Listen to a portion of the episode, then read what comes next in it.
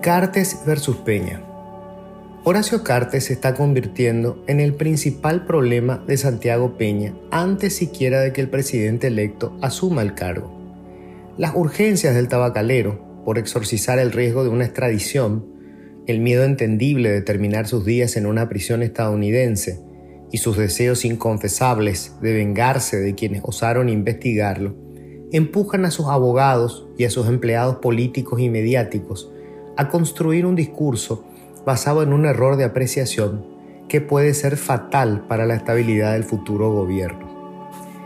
El batallón de cortesanos y paniaguados del expresidente construyeron el discurso de la defensa sobre dos mentiras peligrosas. La primera, que la inocencia o culpabilidad de Horacio Cartes se definió en las elecciones. Y la segunda, que las mayorías obtenidas por el Partido Colorado en ambas cámaras del Congreso suponen que el financista republicano goza de la aprobación de la mayoría del país. Sobre lo primero no hay mucho que decir. Es obvio que las cuestiones jurídicas y penales no se resuelven con tribunales populares. Si fuera así, muchos de los que defienden semejante aberración estarían entre los primeros en ser linchados en una plaza. Sobre lo segundo, conviene revisar los números oficiales de las elecciones recientes y empezar con el propio Horacio Cartes. El exmandatario ganó la presidencia de su partido con 607 mil votos, menos que los que obtuvo Santiago Peña para convertirse en el candidato presidencial republicano. El tabacalero recibió el apoyo apenas de un cuarto del total de los afiliados colorados. Por otra parte, el cartismo prácticamente empató en votos con la disidencia en la lista para el Senado y se quedó con una candidatura menos que estos para las gobernaciones. Así, el Partido Colorado, que fue a las generales, no era el de una mayoría cartista, ni mucho menos. Pero la mentira más grande es relacionar las mayorías conseguidas por el partido en ambas cámaras con un supuesto apoyo abrumadoramente superior de los electores. Tal cosa nunca ocurrió. Peña ganó con alrededor de 1.300.000 votos.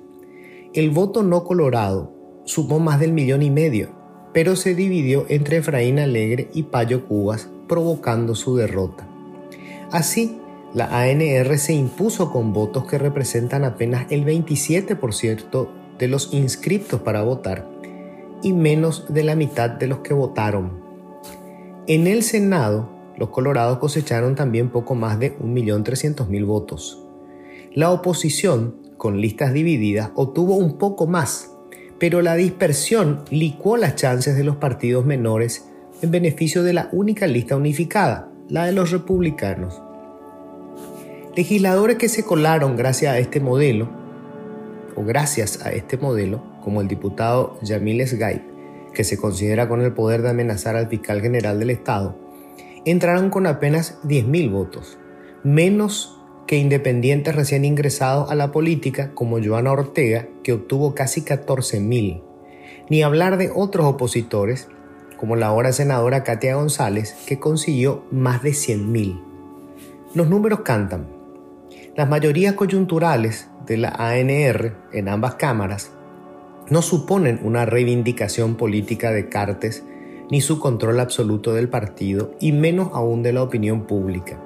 Es interesante ver cómo toda la gigantesca maquinaria de propaganda financiada por el tabacalero, con sus diarios, canales y radios, se queda a la postre solo con un pedazo insignificante del total de lectores, oyentes y televidentes, rating.